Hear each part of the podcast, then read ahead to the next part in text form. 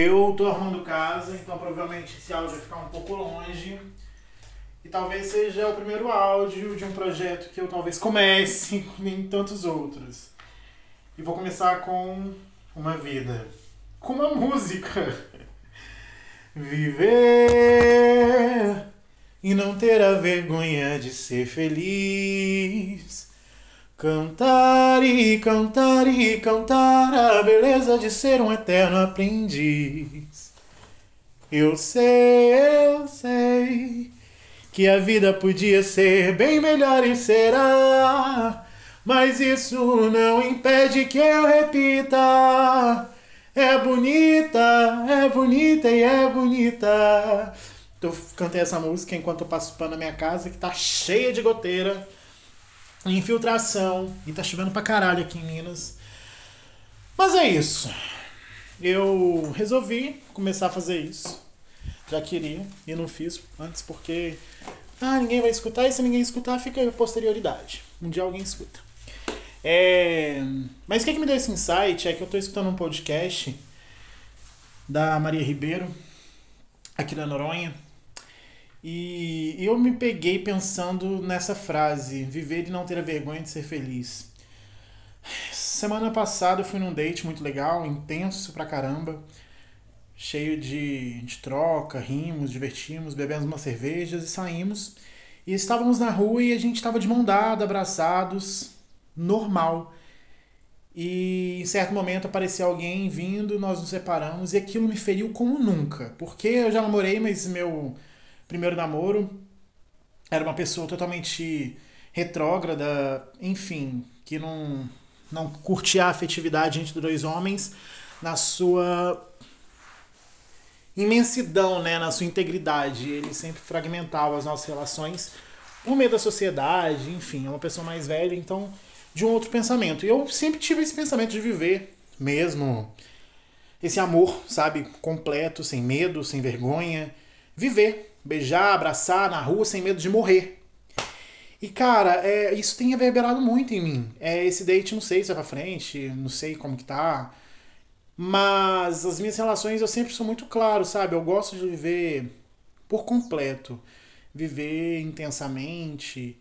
E isso me machucou muito. E agora também limpando a minha casa aqui, eu percebi isso, cara, viver e não ter vergonha de ser feliz. Quantos, eu já omiti muito, sabe, minha situação. Quem me conhece de fora, não conhece a minha a minha vida, é, pensa que eu tenho uma vida muito estável e tal, mas não, é uma vida bem ainda precária, mas não que, que passe necessidades nem nada. Aos trancos e barrancos a gente vai construindo alguma coisa, vivendo e, e com e, e moldando mesmo a nossa situação e a nossa realidade. E, o quanto que eu já me escondi, sabe, da sociedade com medo, ah, o Diego não tem isso, ah, aquilo, aquilo outro. Essa semana também foi Réveillon, passei com os meus amigos, que eu amo pra cacete. Deixo claro aqui, né? Vai que depois eles, eles brigam comigo. Não sei nem se vocês vão escutar isso. E em certo momento teve uma, uma conversa que uma amiga minha pensou que eu fiquei cismado, que falava sobre as nossas conquistas. E fala, ah, eu conquistei carteira, eu conquistei um carro, conquistei isso, aquilo, aquilo outro. eu faço 30 anos esse ano e não tenho carteira não tenho um curso completo de faculdade.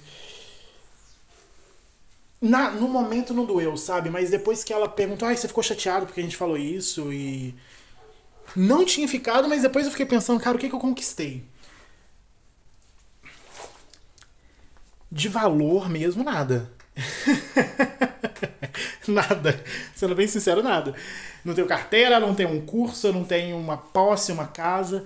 Mas, cara, eu conquistei esse ano algo que não era nunca nem foi prioridade para mim, eu emagreci.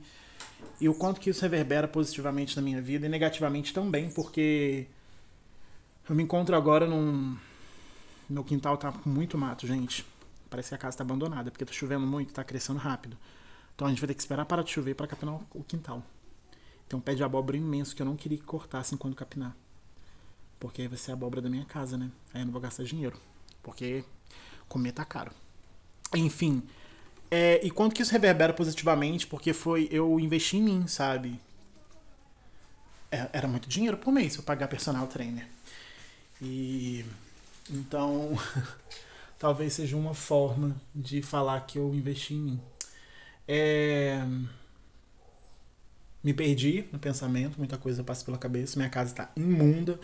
Comecei pelo meu quarto, tá lindo, tá arrumado. Troquei tudo de lugar, tirei um tênis de papel velho. Ano novo é isso, né? A gente tem que tirar coisas velhas. Vale para sentimentos também. Entender o que tá passando dentro da gente. Enfim, não sei se isso vai para frente, não sei se eu vou postar em algum lugar. Vou deixar aqui. Talvez eu trabalhe hoje ainda ou amanhã. Se eles vierem arrumar meu Wi-Fi, porque eu fui mudar as coisas da sala, derrubei meu Wi-Fi e quebrei. e falaram que eu vim, mas não sei. Se o cara chegar, minha casa tá fedendo. Porque tá chovendo, tá tudo fechado. Enfim, gente, é isso. Deixo aqui a primeira parte disso aqui. Que eu não sei o que vai ser. Mas. Vambora segue a vida.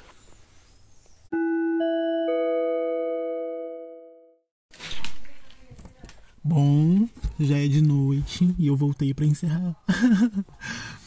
Acabei de arrumar minha casa, ficou o quarto da minha mãe, que é o quarto da bagunça também.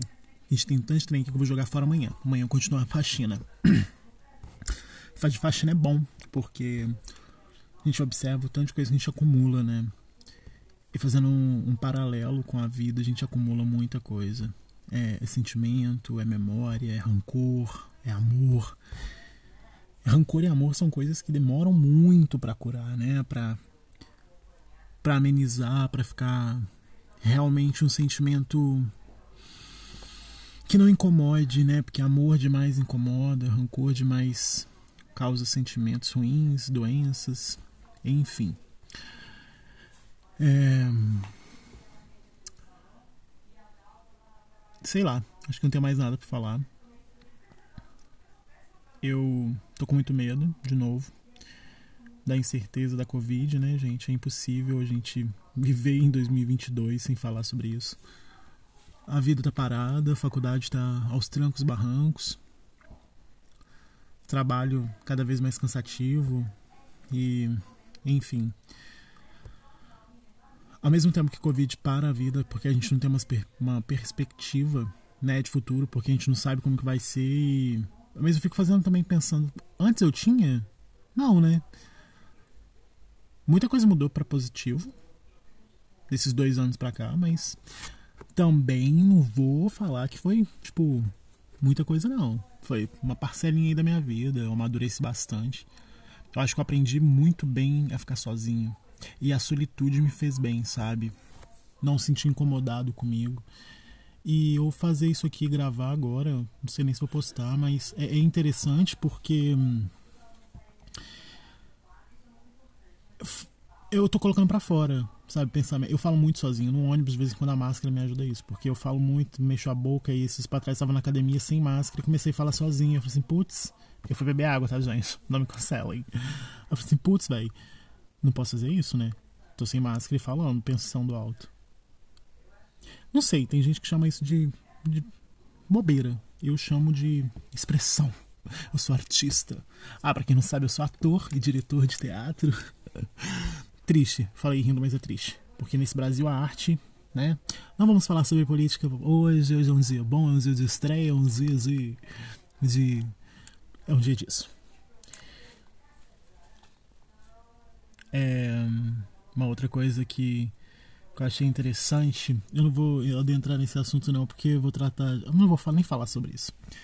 Provavelmente quando eu escutar isso aqui daqui a um tempo eu não vou nem saber sobre o que eu tô falando. Se alguém estiver escutando até aqui, desculpa. Eu devaneio muito. Uma coisa aqui que eu acho interessante numa conversa, porque isso aqui é uma conversa, tá, gente? Então sempre respondam um pensamento aí, eu pode responder tem gente que não, não sabe, né? Tem gente que monopoliza. Tem uma pessoa que eu conheço que a gente vai conversar, vou falar sobre, por exemplo, ah, meu joelho tá doendo. A pessoa vai fazer todo o assunto virar para ele. E ela muda tudo e o joelho dela, o meu joelho não é mais prioridade e a unha da tia dela é prioridade, sabe? Enfim, eu acho que a gente tem que estar aberto a trocar também, a, a deixar as pessoas terem seu momento, sabe? Fiz uma tatuagem ontem, duas. Tenho 30. Putz, olha que interessante. 30 tatuagens, 30 anos. É, não vai seguir ano por ano, não. Que até os 50, provavelmente, minha cara vai estar toda tatuada, porque não vai ter mais lugar. Tatuagens vicia, viu, gente? Se você estiver pensando em fazer sua primeira, pense duas vezes, porque vicia. Enfim, não tenho mais nada para falar. Esse foi o Segue a Vida. Espero que vocês gostem. Espero que vocês voltem. Ou então, só segue a vida. Beijo.